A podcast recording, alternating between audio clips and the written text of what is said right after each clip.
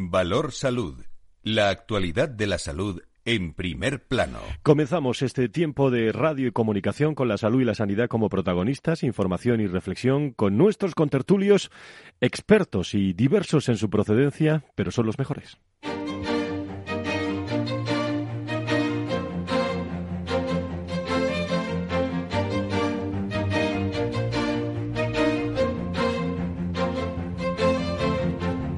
Valor Salud es un espacio de actualidad de la salud con todos sus protagonistas, personas y empresas.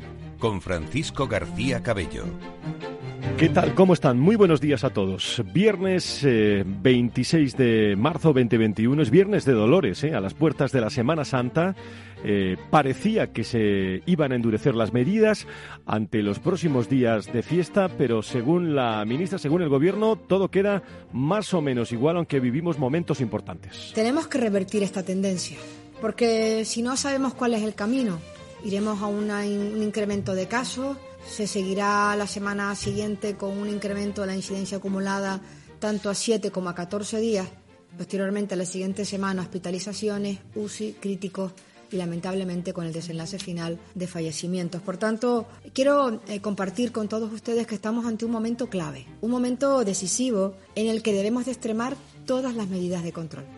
Pues eh, la interterritorial, con, la, reunión de salud de esta semana ha dado mucho de sí en esta línea, las expectativas, todo sigue eh, igual de momento. Esos momentos claves que dice la ministra, con repunte de comunidades autónomas, empeoran los datos, sube la tasa de incidencia acumulada y aumenta también los contagios y fallecidos. Sí que observamos un posible cambio de tendencia. Hay repuntes claros en algunas comunidades autónomas, concretamente en 10 comunidades autónomas, especialmente porque la incidencia acumulada a 7 días supera el 50% de la incidencia acumulada a 14. Los responsables del Departamento de Sanidad, también del eh, Gobierno, han manifestado su preocupación, como decía la ministra, por los datos de la UCI, que siguen estando en un porcentaje muy alto, en torno al 20%, y han precisado también, señalan, que en algunas comunidades este porcentaje, como han escuchado, supera el 30%. De momento, las restricciones de los viajes por turismo entre comunidades autónomas trae cola, eh, paradoja, contradicciones, control de la pandemia, eh, muchas veces sin sentido por parte de muchos colectivos, cumplimiento escrupuloso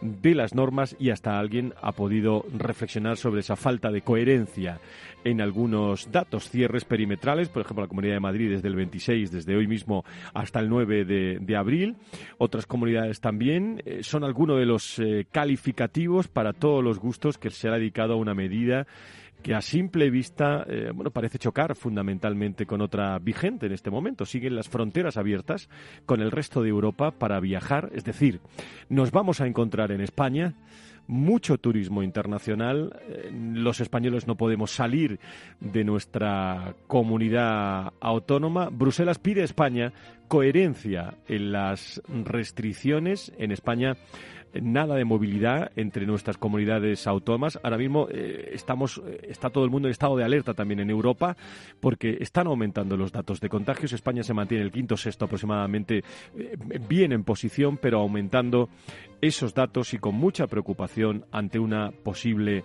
cuarta ola.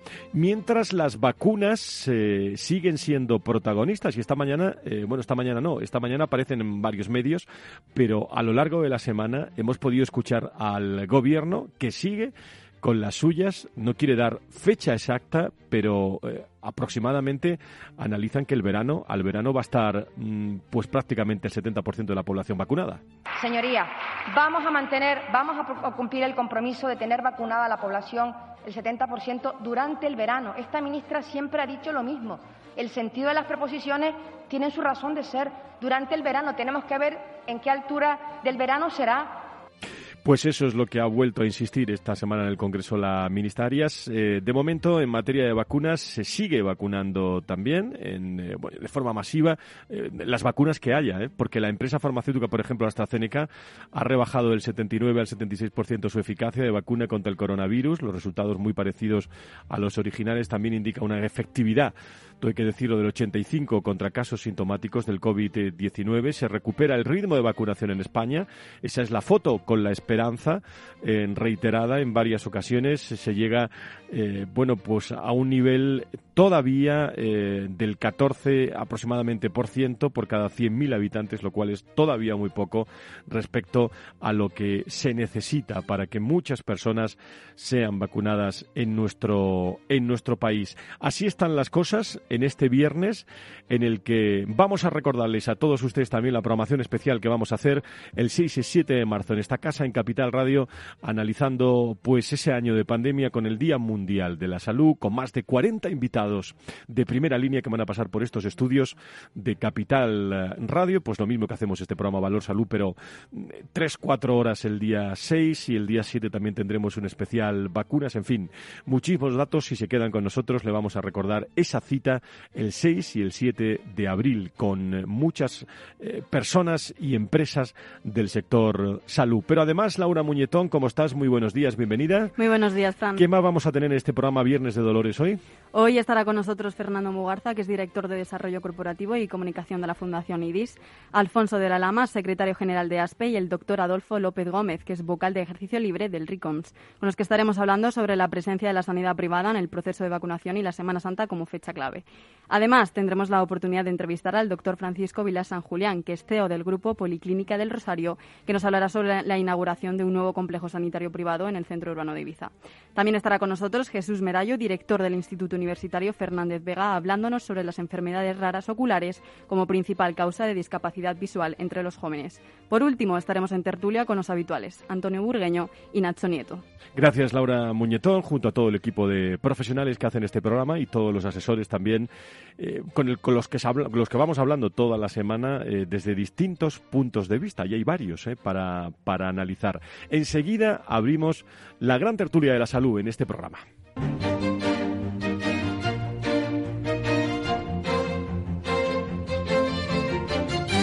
Valor Salud.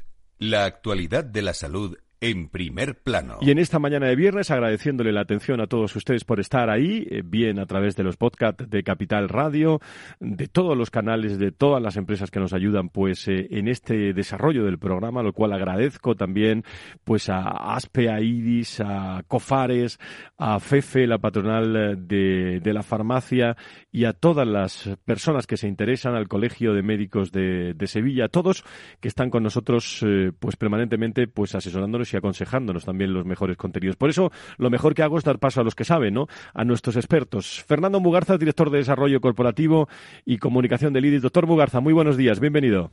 Muy buenos días en este Viernes de Dolores. Muchísimas eh, gracias por estar con nosotros. Eh, secretario General de la Alianza de la Sanidad Privada en España está en línea también con nosotros hasta ahora. Alfonso de la Lama, querido Alfonso, ¿cómo estás? Muy buenos días, bienvenido. Buenos días, Fran. Buenos días, Fernando. Muchísimas gracias por estar con nosotros y nos vamos al Colegio de Médicos de Sevilla para hablar con el doctor Adolfo López, que es vocal de ejercicio libre del Colegio de Médicos de, Sevilla. Doctor López, muy buenos días, bienvenido. Hola, buenos días, Fran, y a todos los oyentes. Muchísimas gracias. Bueno, pues eh, hay mucho eh, por lo que empezar. Ustedes mandan ¿eh? en, la, en la tertulia pero eh, una de las primeras noticias con la que nos desayunamos y, y, sobre todo España entera está pensando es de, cara a la llegada de la Semana Santa, bueno, pues no se endurecen esas restricciones, eh, se mantiene un poco el gobierno eh, pues lo que lo que mantuvo durante durante todas estas semanas y la incongruencia es que quizás puedan incorporarse eh, pues personas aquí a España y nosotros no nos podamos mover, ¿no? Fernando, Alfonso, adelante con esta con vuestra reflexión.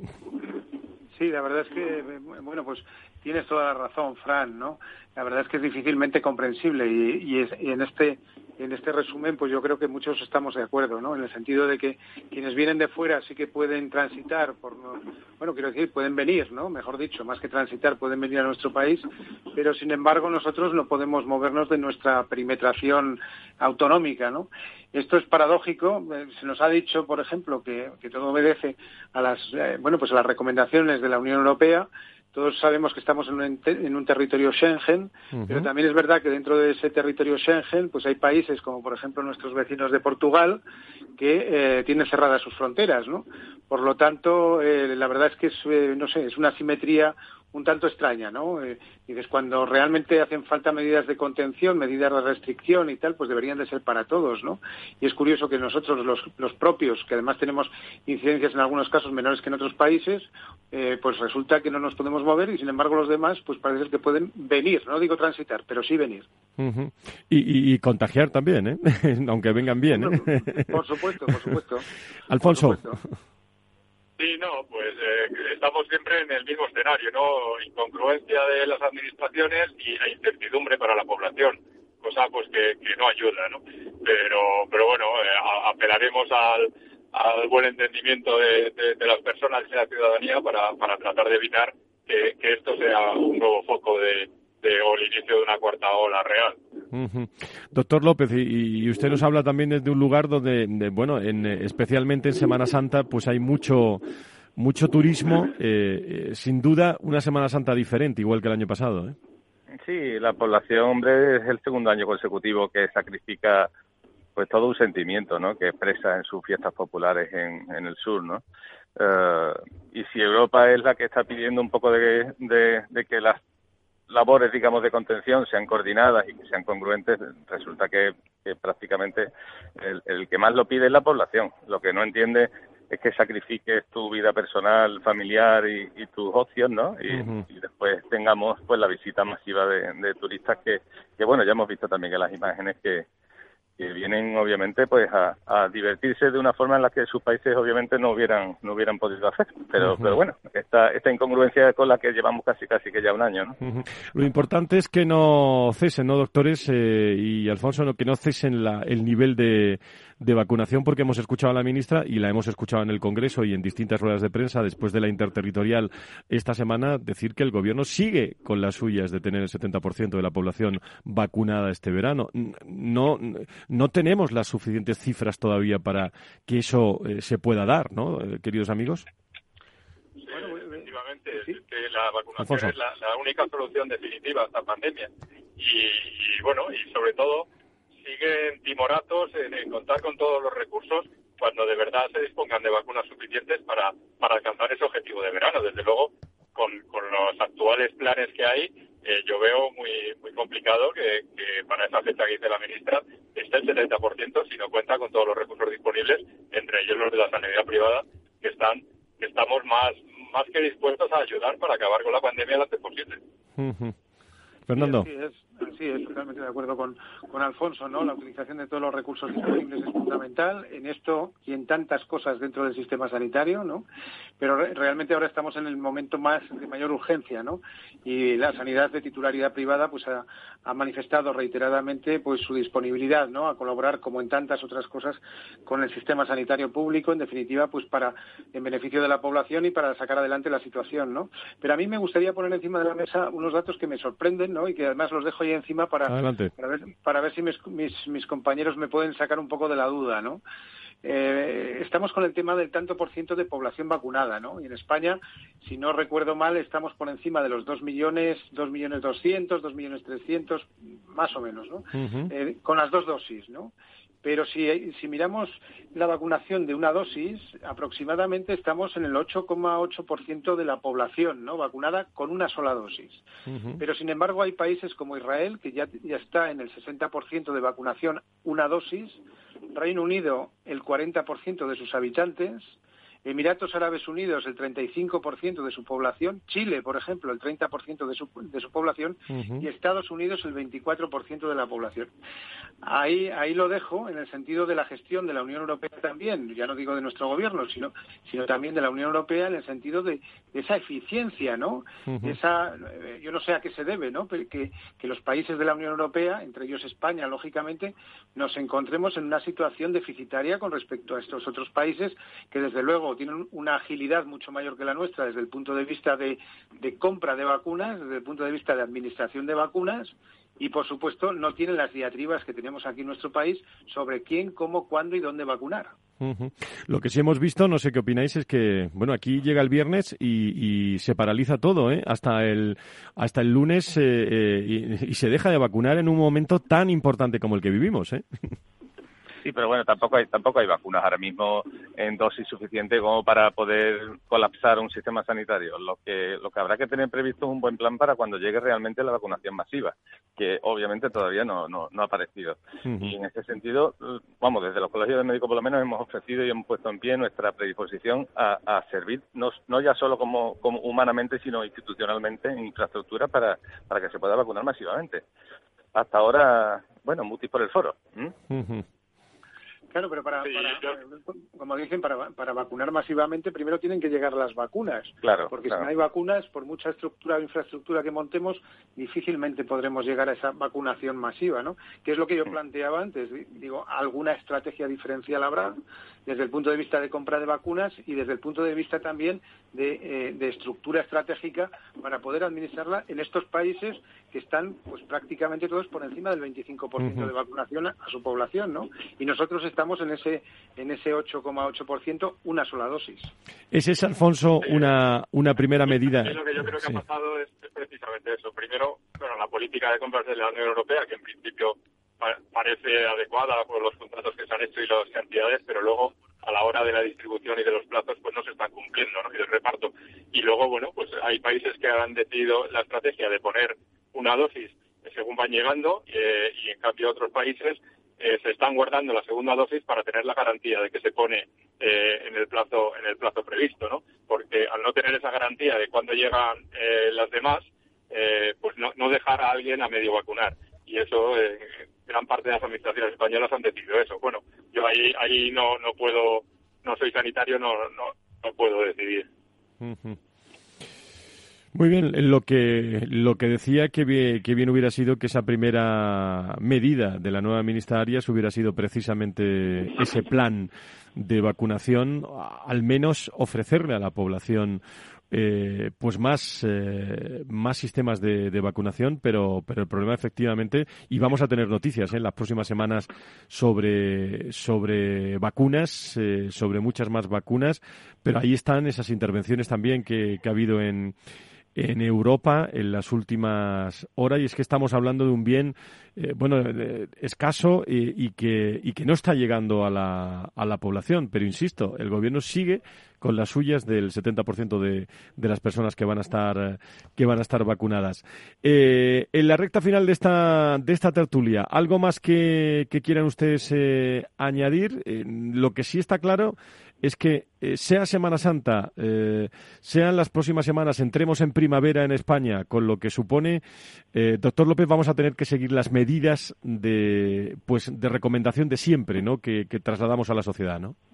Sí, además, verás, hemos, hemos dado por hecho que la tercera ola terminó, la tercera hora creo que nunca ha finalizado. Las estancias en UCI han seguido manteniendo aunque sí es verdad que a un tono inferior a, meses anteriores, pero sigue manteniendo un tono, un tono preocupante y los últimos días incluso un poquito al alza. Eh, los contagios están subiendo, estamos viendo lo que está pasando en países vecinos, así que por favor extremar la prudencia y, y, a ver si de una vez por todas las autoridades se ponen de acuerdo para, para poder hacer un plan de contingencia común ¿no? y no 17. ¿no? Pues con eso nos quedamos. Doctor López, desde el Colegio de Médicos de Sevilla, que pasen una buena Semana Santa, aunque no, haya, no podamos ver algunas cosas que a usted y a mí nos gustan ahí en nuestra tierra. ¿eh? de verdad que sí, Fran. Un abrazo muy fuerte. ¿eh? Un abrazo a todos. Gracias. Eh, Fernando, eh, Alfonso, sí quería hacer mención también, todo preparado el 6 y el 7 de abril con el Día Mundial de la Salud, una importantísima agenda que nos va a traer a más de 40 invitados a este estudio del cual estamos hablando esta mañana de, viernes. Programa especial el 6 y el 7 de abril para analizar esa pandemia con, mucho interés por parte de Iris de Aspe, de, traer eh, bueno, mensajes importantísimos con la apertura de, de, estas, de estas sesiones, de este Día Mundial del presidente de la COE, eh, el señor Garamendi, que va a estar con nosotros en directo el lunes y con el que vamos a, eh, bueno, mejor dicho, el 6, el 6 de abril, con el que vamos a poder conversar en directo. Yo creo que me, alguna mención para, para acabar a estos dos jornadas, yo creo que interesantísimas. Bueno, desde el punto de vista de la Fundación IDIS, eh, me imagino que, bueno, pues que lo mismo que desde, desde la Alianza, ¿no? Desde ASPE, yo creo que resaltar, ¿no? La importancia de, esta, de estas jornadas, 6 y 7 de, de abril, puesto que se, que, bueno, pues se concentran todos los protagonistas, ¿no? Del sector sanitario en torno a un tema candente, que es el que tenemos encima de la mesa, que es el tema de la pandemia, no de la COVID-19, qué ocurrió, qué ha ocurrido y qué ocurrirá a partir de ahora. Y vamos a hacer un trasiego, un recorrido, tanto desde el punto de vista político como desde el punto de vista social, como desde el punto de vista eh, sanitario y también poniendo un especial acento en los temas de innovación y tecnología que también son muy importantes, puesto que esta pandemia nos ha dado un empujón en el buen sentido hacia esa transformación digital tan importante para nuestro país, para nuestra sociedad y también para el sistema sanitario. Alfonso. Pues efectivamente, un programa de, muy muy bien trabajado, eh, muy interesante, con, con, unas eh, confirmaciones de, asistencia de, personas de alto nivel.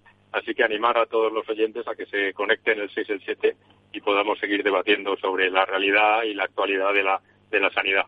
Pues ahí estaremos el 6 de abril. Eh, les anuncio un año de pandemia eh, con todos ustedes, eh, COVID-19, con todos los rincones de la gestión de la crisis, de la colaboración público-privada, del Estado del Sistema Nacional de Salud.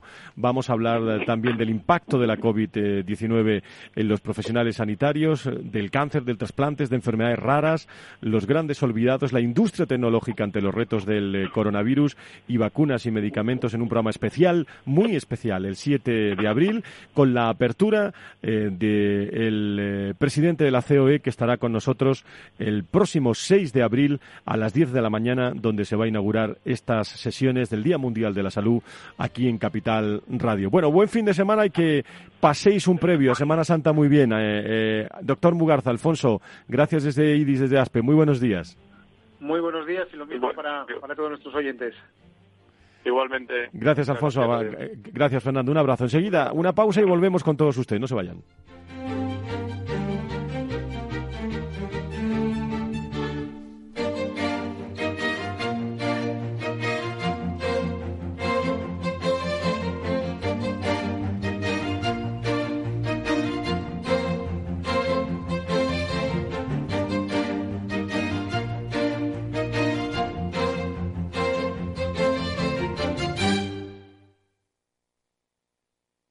Si tu lado emocional dice, invierte en salud, sabes que es un sector en crecimiento, y tu lado racional dice, no tienes tiempo de crear una cartera desde cero. Y si te la gestionan otros, te cobrarán mucho en comisiones. En Renta 4 Banco te lo ponemos fácil. Con el nuevo servicio de gestión óptima, contrata nuestras carteras temáticas 100% online, con una comisión de gestión de solo 0,25%. Entra en r4.com o en cualquiera de nuestras oficinas y descubre todas nuestras carteras. Tu lado emocional y racional por fin se unen. Renta 4 Banco, tu banco especialista en inversión. Esto te estás perdiendo si no escuchas a Rocío Arbiza en Mercado Abierto. Joaquín Almunia, ex vicepresidente de la Comisión Europea. Obviamente, tratan de presionar, y gastan muchísimo dinero en, abogados, en asesores, en relaciones públicas, en lobbies, pero la Comisión Europea es una roca frente a ese tipo de presiones.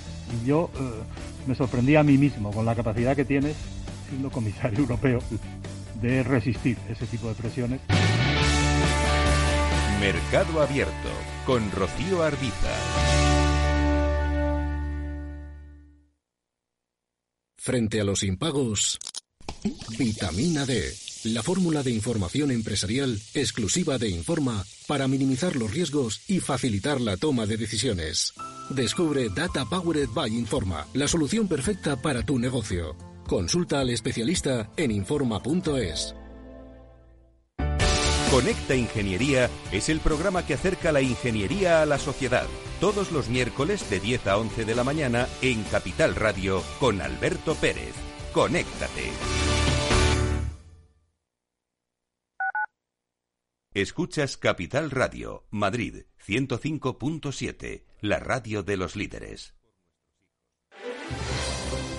Si quieres entender mejor todo lo que rodea a nuestro sector alimentario, tienes una cita en La Trilla un gran equipo de especialistas te acercará a la actualidad económica y política desde el campo hasta la mesa. Conocerás sus principales innovaciones sin olvidar las producciones más tradicionales. Los sábados de 8 a 9 de la mañana con Juan Quintana, La Trilla de Capital Radio.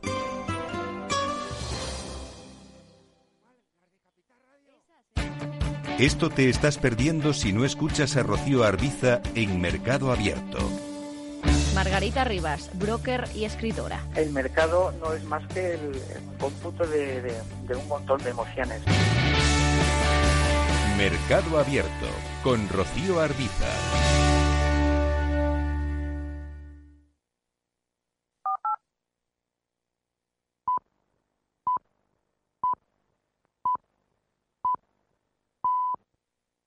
Valor Salud. La actualidad de la salud en primer plano.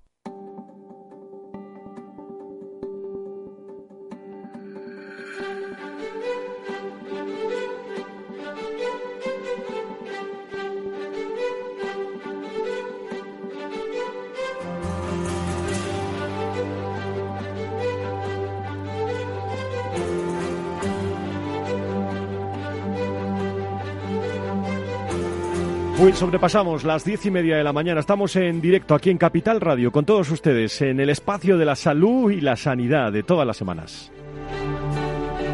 Son pacientes, son industria de la salud, lógicamente, lógicamente vacunas, pero son protagonistas fundamentalmente también pacientes y profesionales del mundo de la salud y la sanidad.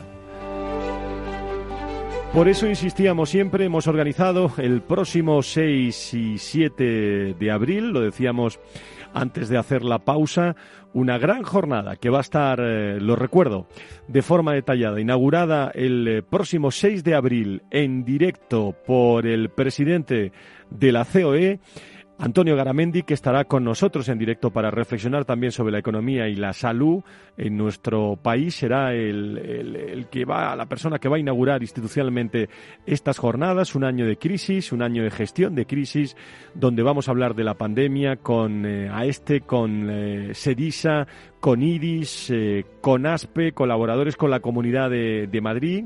Vamos a tener una mesa especializada también de colaboración público y privada, donde van a estar voces de Muface, de UNESPA, de Asisa, de la Comunidad de, Madrid. Vamos a hablar del estado del Sistema Nacional de, de Salud, donde van a estar todos los representantes políticos de todos los partidos en el Congreso, de los diputados y por la tarde, siguiendo este impacto del COVID-19, en los profesionales sanitarios. Vamos a hablar de ordenación profesional con el director general de ordenación profesional, vamos a hablar con los sindicatos, con los, las relaciones eh, laborales, con los recursos humanos, insisto, también con el presidente del Consejo de Enfermería y vamos a tratar enfermedades olvidadas también ante el COVID, como pueden ser trasplantes, cáncer, enfermedades raras, y los vamos a titular como los gran olvidados. Con una industria, la de la tecnología, que va a estar representada en una mesa de debate también por FENIN, por AMETIC, eh, por, por Propatien, eh, por telemedicina, por desinfección. Vamos a hablar de muchos aspectos muy interesantes de vacunas y medicamentos. El próximo 7 de abril también. Todo esto será el 6, pero el 7 de abril también vamos a tener de 3 a 4 y media de la tarde en directo profesionales expertos de la Asociación Española de Vacunología eh, de farmaindustria, vamos a tener a profesionales eh, de la universidad, de COFARES, con nosotros en directo.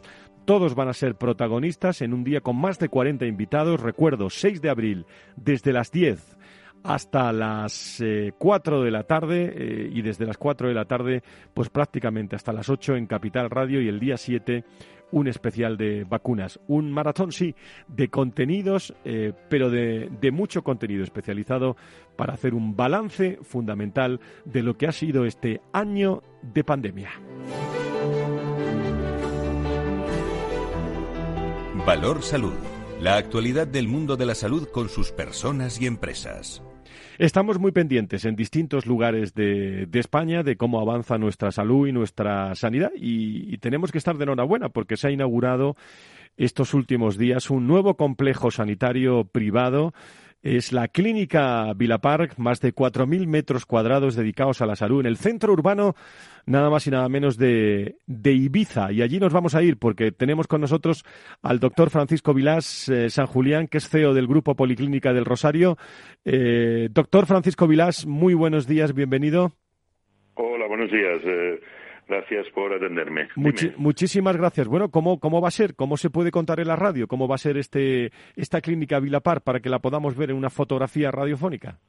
Bueno, eh, vamos a ver. Eh, la clínica Vilapar que surge por la necesidad de, ampliar servicios y sobre todo de dar una oferta eh, competitiva y actualizada a todas las demandas que son cada vez mayores hacia la sanidad privada.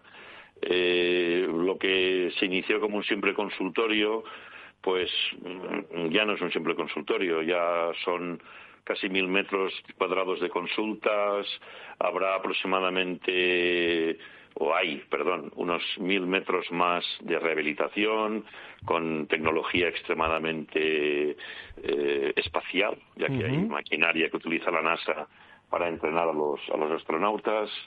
Eh, tenemos una unidad de oftalmología, eh, una unidad de suelo pélvico y estamos en fase de resolución de los permisos para abrir dos quirófonos, eh, diez camas de hospitalización, instalar un TACPET, que será el primero y el único en toda la isla de Ibiza, y un equipo, una unidad de radiología completa con ecografía, mamógrafo 3D, telemando, TAC, etcétera, etcétera. Es decir, el objetivo es mm, ampliar los servicios. Y desde una visión, eh, además de ampliación de los servicios, de calidad eh, hospitalaria, que por lo que me cuenta va a estar en primer plano, ¿no, doctor?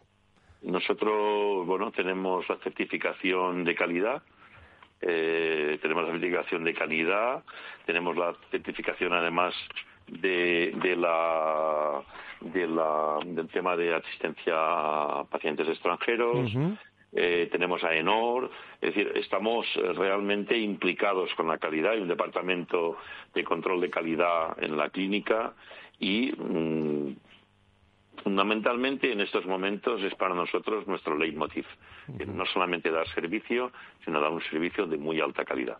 Y me imagino que desde una visión de recursos humanos, pensando también en eh, la enfermería, pensando en los médicos, también un momento eh, importante, ¿no? También de, de, ilusión cuando arranca, cuando está viviendo España un momento de salud y sanidad realmente complicado, ¿no, doctor? Sí, sí, porque eh, vamos a ver, realmente nosotros hace muchos años ya que no miramos al hospital de enfrente, al hospital público de enfrente, pero la realidad es que eh, han entrado en, auténticas contradicciones, ¿no?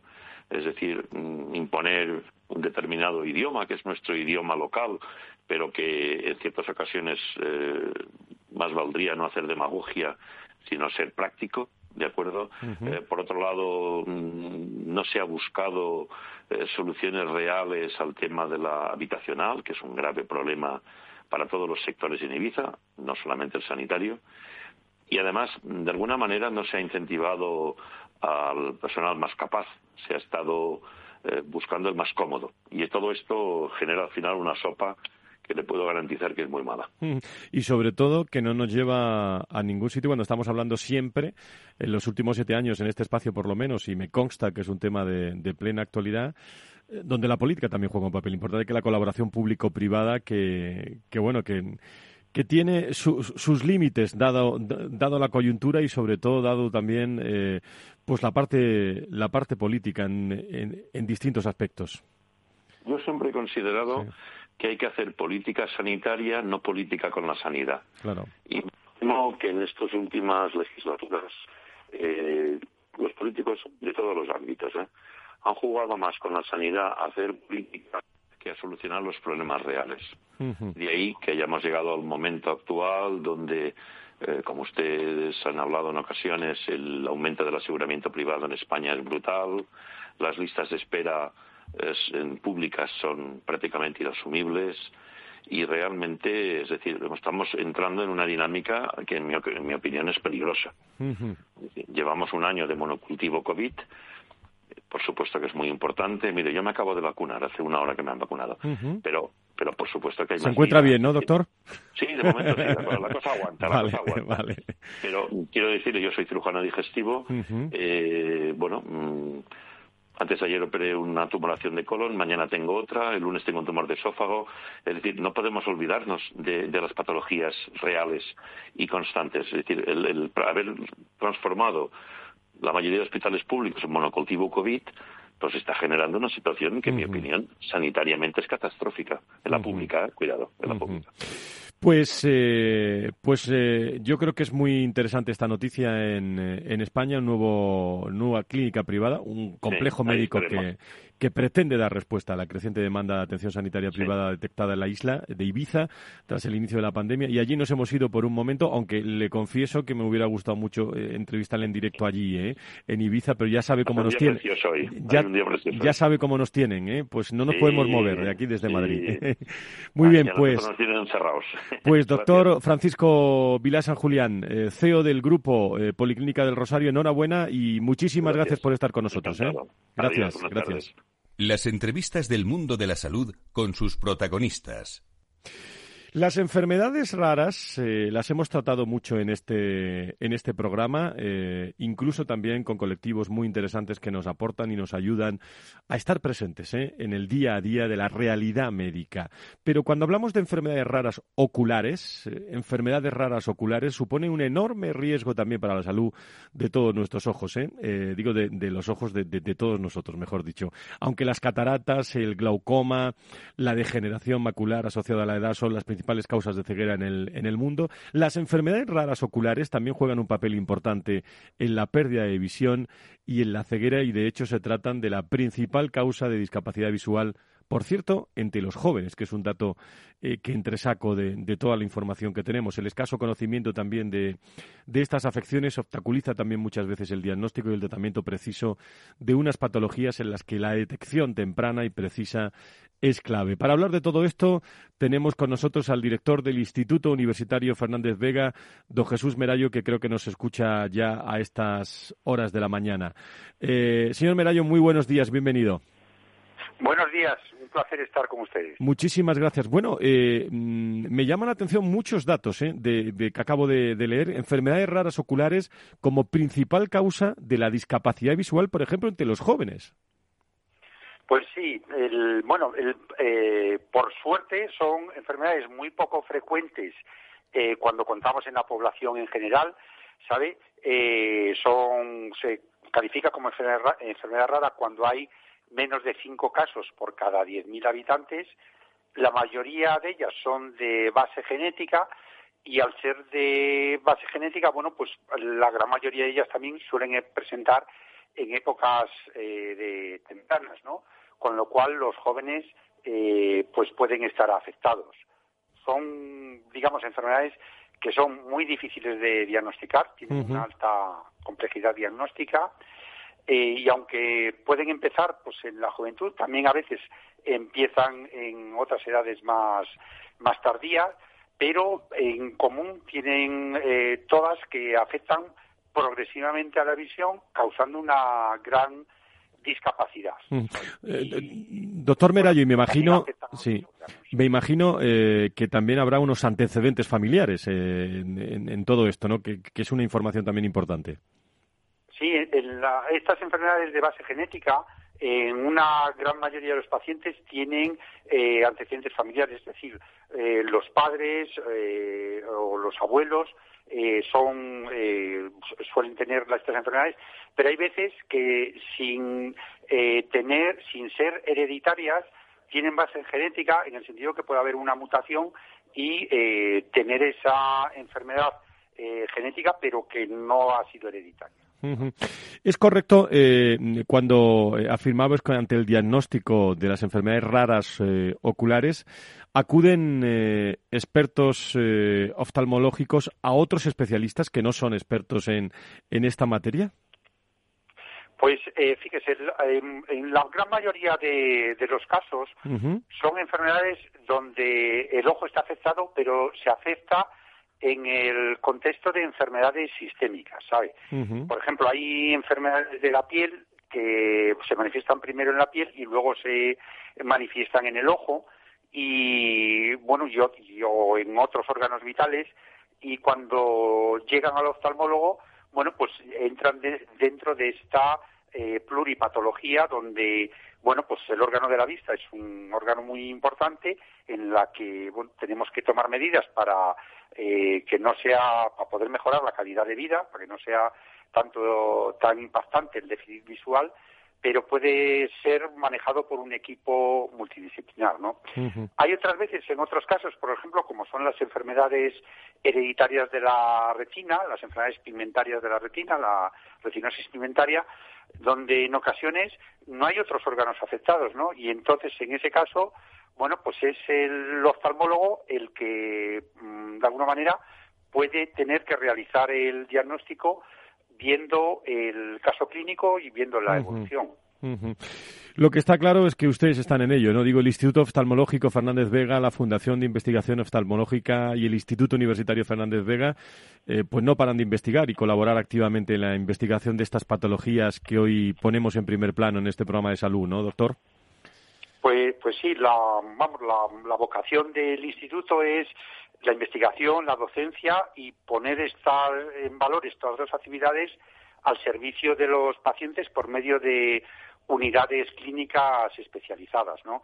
Y la idea es, eh, bueno, pues que son enfermedades raras, eh, muy poco frecuentes, con alta complejidad diagnóstica, pero si vas teniendo experiencia o los casos van siendo remitidos de una determinada patología, pues no son tan raras en, en el centro especializado, ¿no? Entonces, en ese sentido, por poner un ejemplo, hay una enfermedad rara de base genética, que es un tipo de queratocono, que es una afectación eh, que afecta a la parte transparente del ojo, a la córnea, donde, bueno, pues no es tan rara en nuestro centro, ¿no? Eh, pues tenemos más o menos unos 400 casos al año y eh, para esa patología, bueno, pues hemos desarrollado eh, tratamientos con, en este caso, con prótesis intracorneales que mejoran la calidad de visión y evitan, por ejemplo, el trasplante de córnea en la mayoría de los pacientes cuando eh, pillamos estas enfermedades de forma precoz.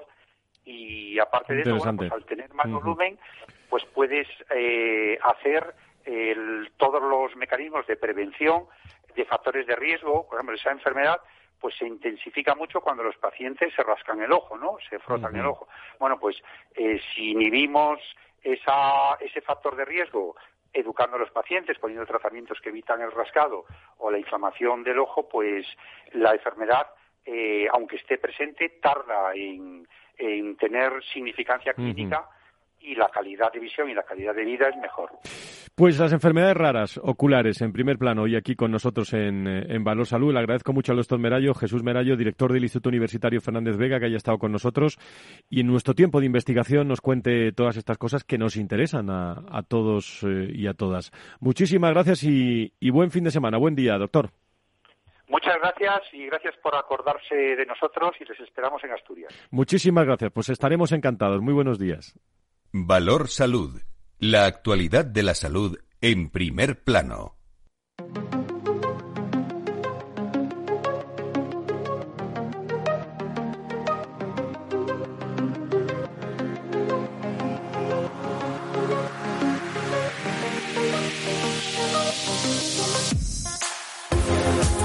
Pues vamos a abrir la recta final de nuestro Valor Salud este viernes eh, de Dolores, felicitando también a todas las Lolas, las Loli, todos, todos los que nos estén escuchando.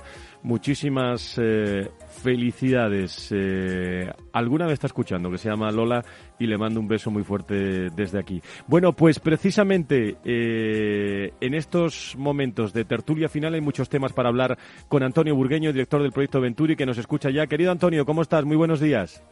Buenos días, Fran. Aquí estamos. Eh, viene de Lores, efectivamente. Muchísimas gracias. Enseguida vamos a tener a Antonio Burgueño, es consejero de salud de La Rioja y experto en políticas eh, sanitarias. Pues fíjate, Antonio, que he entrevistado a dos médicos hoy, uno en Ibiza y otro en Asturias, y, y los dos me han invitado a acudir a esa región, pero nos vamos a tener que, quedar con las ganas en las próximas eh, en las próximas semanas porque a ver, a ver, si hay una conexión vía Londres o vía París hombre es la única la, única opción creo que está Nacho Nieto ya está Nacho Nieto ya con nosotros Nacho cómo estás muy buenos días bienvenido Hola, buenos días, muy bien. Pues eh, aquí seguimos, sí. A ver dónde nos vamos, en qué lugar del mundo. Eso iba a decir, que me, han invitado esta mañana en el, en el, durante el programa dos eh, excelentes médicos a Ibiza y a, y a Asturias, pero me parece nos vamos a tener que quedar con la gana. Bueno, ¿qué os parecen todas esas políticas, en algunos casos calificadas de poco coherentes, ¿no?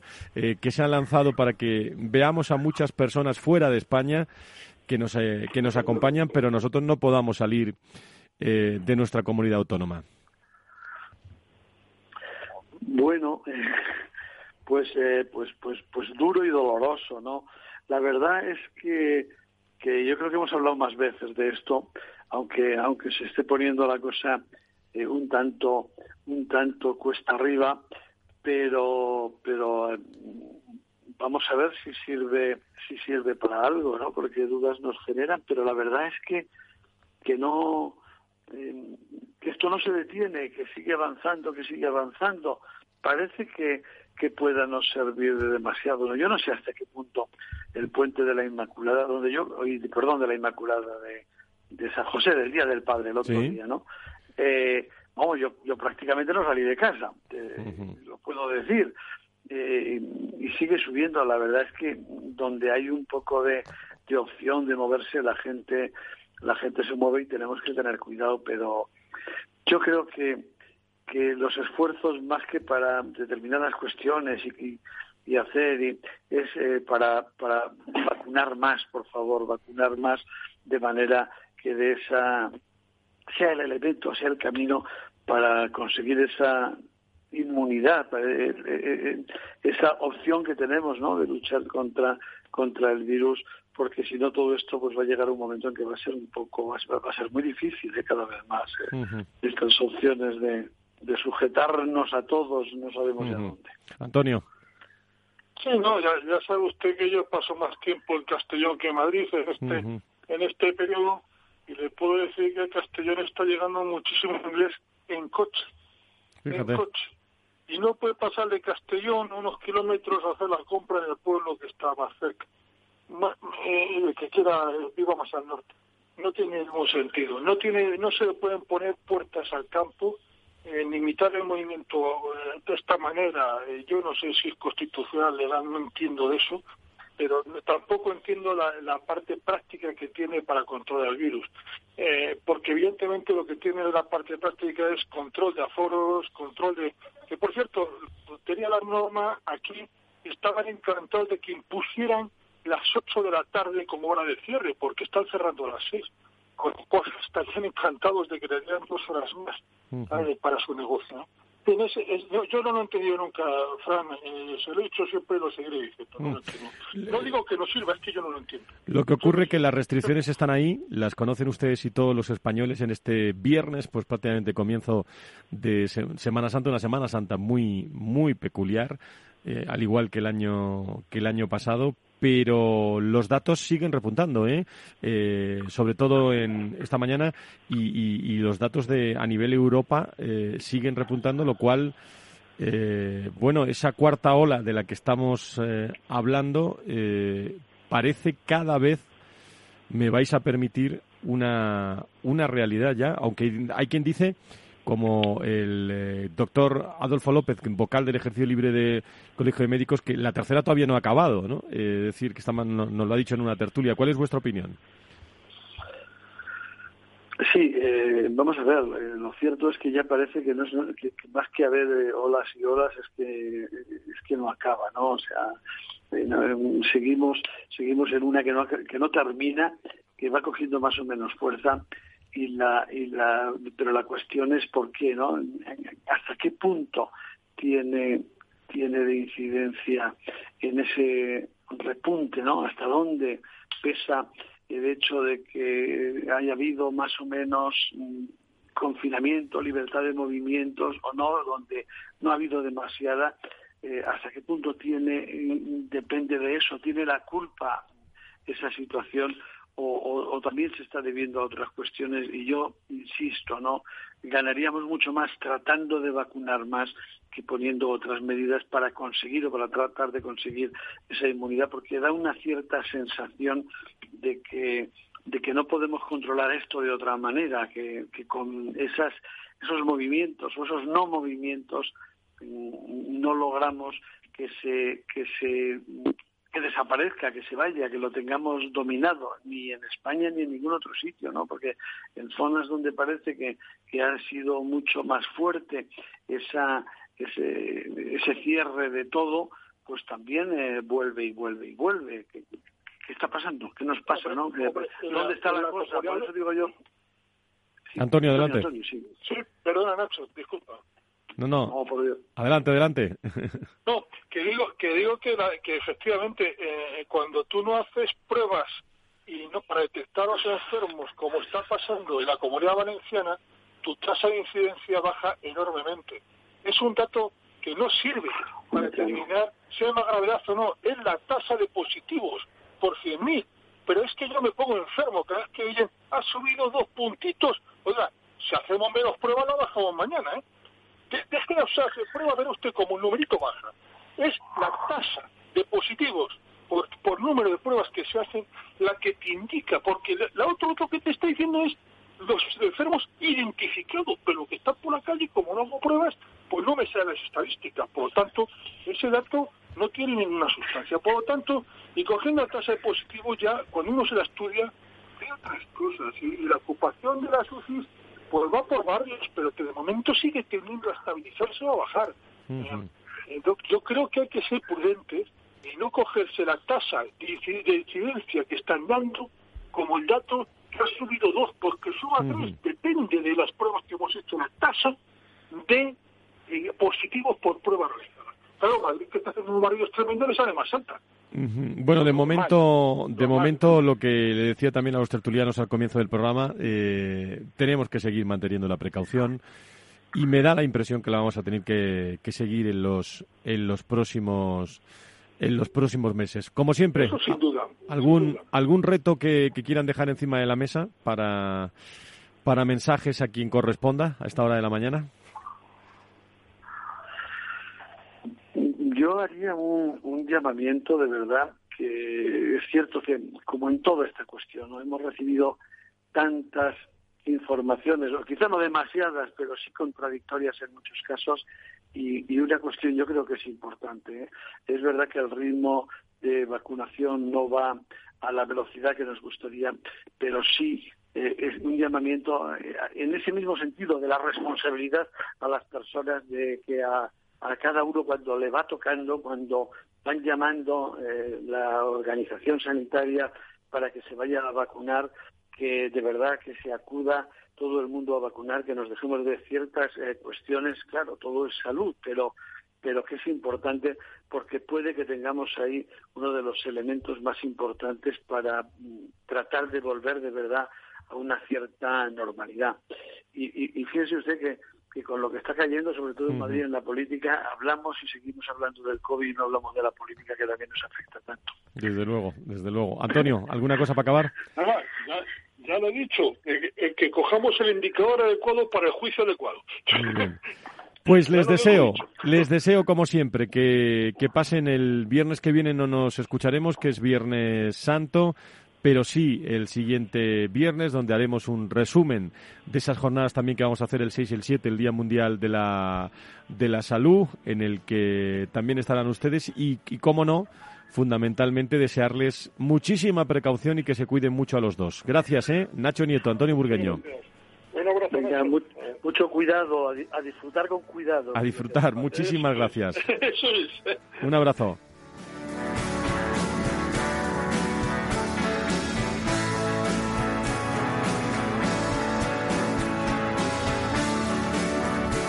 Pues con los tonos musicales eh, de este viernes, deseando que al menos eh, de forma diferente eh, vamos a estar perimetrados, permítanme la, expresión, pero es Semana Santa y tenemos que también, bueno, por el bien de nuestra salud también y de todos, hacer una, una vida un tanto diferente también, todos los que, los que puedan y, pensar que la parte cognitiva es importante, la parte emocional es importante y en estos momentos tenemos que, pensarlo todo. Y desde Salud y Sanidad lo hacemos. El próximo 6 y 7, programa especial de Valor Salud y especial aquí en Capital Radio. Que sean felices, buena Semana Santa y hasta el próximo viernes. Adiós.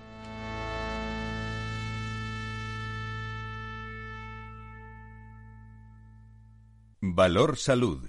La actualidad de la salud en primer plano. Capital Radio, la genuina radio económica.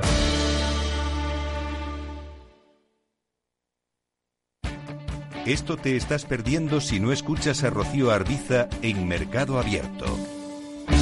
Margarita Rivas, broker y escritora. Hay que ser muy valiente para cuando sucede un crack como los que yo viví en el 87 o los que he vivido después, pues es el momento seguramente de, como decía Benjamin Graham, a mí me gusta comprar cuando el mercado está tan sumamente aterido de miedo que es cuando es momento de comprar. Mercado Abierto con Rocío Arbiza.